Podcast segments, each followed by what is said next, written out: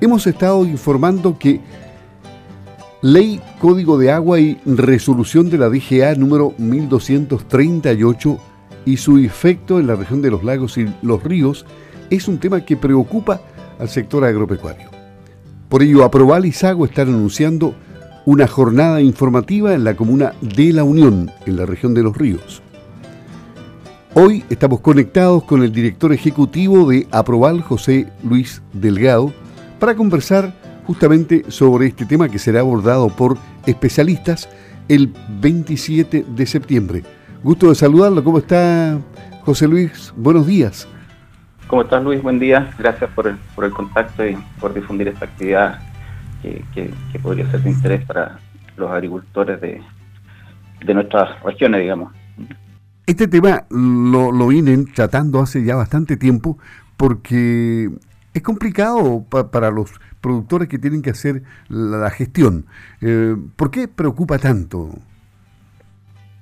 A ver, eh, como, tú mencionas, este es una el, tema del, de fondo que está detrás de esto, que es el riego, de, particularmente de, praderas, si bien es cierto, hay riego también en otros cultivos, especialmente frutales, que se han ido incorporando a nuestras zonas. Eh, en el caso nuestro, el interés prioritario es efectivamente por el tema del, riego de praderas, por lo estratégico que, ha resultado ser esta tecnología. Eh, como tú mencionas, es una preocupación eh, de hace varios años en el caso nuestro. Yo te diría que a partir de la sequía, la gran sequía del 2015, donde, donde se demostró, digamos, que la, gente que tenía riego pudo sortear de manera bastante razonable y satisfactoria ese, episodio climático y como se han ido haciendo cada vez más recurrentes estos eh, eh, veranos secos, se ha hecho estratégico. Y, y, bueno, esto se enmarca en una disposición de la Dirección General de Agua que obliga a reportar las extracciones de los, de los, del agua, digamos, de los caudales que se, se realizan desde los pozos profundos.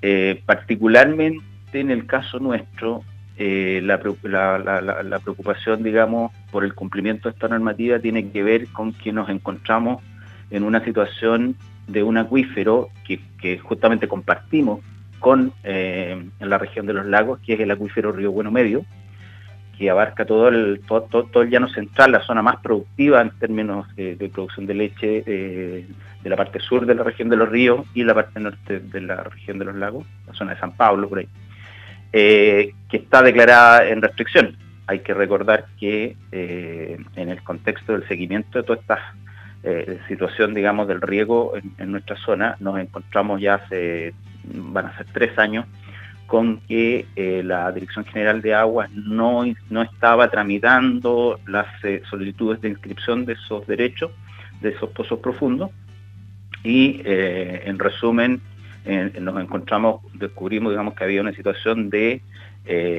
restricción de este acuífero eventual que impedía que la DGA pudiera seguir tramitando esos derechos. Nosotros intervinimos eh, con bastante intensidad, contratamos la asesoría de un, abogado especialista en esos temas y eh, después de mucho tiempo, yo diría casi dos años, logramos destrabar esa situación eh, con la DGA, gestiones que no fueron para nada fáciles y muy largas, pero finalmente se aclaró la situación jurídica de ese, de ese acuífero, que como te digo es uno de los más relevantes en términos productivos dentro de la región. Y es uno, quién sabe, de los más grandes, es decir, exacto, realmente grande. Es una cuenca lechera bastante importante. Y bueno, a raíz de esta, de esta claridad, entre comillas, que logramos para esa, ese acuífero, que fue declarar primero la reserva de caudales, bastante técnico, digamos, y la posterior declaración de restricción, que implica que no que se vayan a negar los derechos que están en trámite, sino que se van a otorgar en una categoría de provisionales. Eh, bueno, nos encontramos ahora en abril de este año con un nuevo código de agua donde cambia el escenario jurídico. Pero ¿por qué nos preocupa y por qué estamos organizando esta actividad en conjunto con SAGO? Es porque eh, nosotros creemos, de acuerdo a la experiencia, que la Dirección General de Agua va a poner un foco especial en ese acuífero dada la condición de restricción que tiene. Por lo tanto, eh, hace ya cierto tiempo nosotros cuando tomamos conocimiento de esta, de esta resolución, hemos ido informándolo a nuestros asociados, en el caso de la región de los ríos, en el caso de la región de los lagos Sago ha hecho lo mismo, ¿verdad? De que la gente vaya poniendo ojo en dar cumplimiento a este a esta, resolución que en resumen implica que en cada pozo la gente tiene que instalar un sistema de eh, que, muchos lo tienen ya, digamos, pero no todos, de medición de extracción de esos caudales y adicionalmente un sistema de reporte de cuánto se va sacando. Y eso es un poco el objetivo de la actividad del, próximo martes 27, ¿verdad? Es qué opciones hay de eh, tecnológicas de poder eh, implementar esta, esta medida, digamos, y dar cumplimiento a esta resolución, porque dependiendo la cantidad de, agua, ¿verdad?, que tengan eh, los agricultores registrados frente a la DGA, hay un calendario, ¿verdad?, que mientras más, más agua tienen los agricultores eh, inscritas, eh, sobre 50 litros por segundo, eh, va, a haber, va a haber prioridad, digamos, en términos de tiempo para que ellos vayan reportando y también el reporte, dependiendo de esa cantidad de, agua, incluso tiene que ser en línea, digamos. ¿ah? O sea, no, no, es tan simple, tiene que, ser, que, tiene que haber un reporte en línea. Una cosa es medir el caudal y otra cosa es reportarlo en línea, en el caso de los caudales mayores. Y en el caso de los caudales menores ya son en métodos de, reporte más, eh, más esporádicos, incluso los más chicos, digamos, entiendo que son, son reportes mensuales y, e incluso anuales y, de manera manual.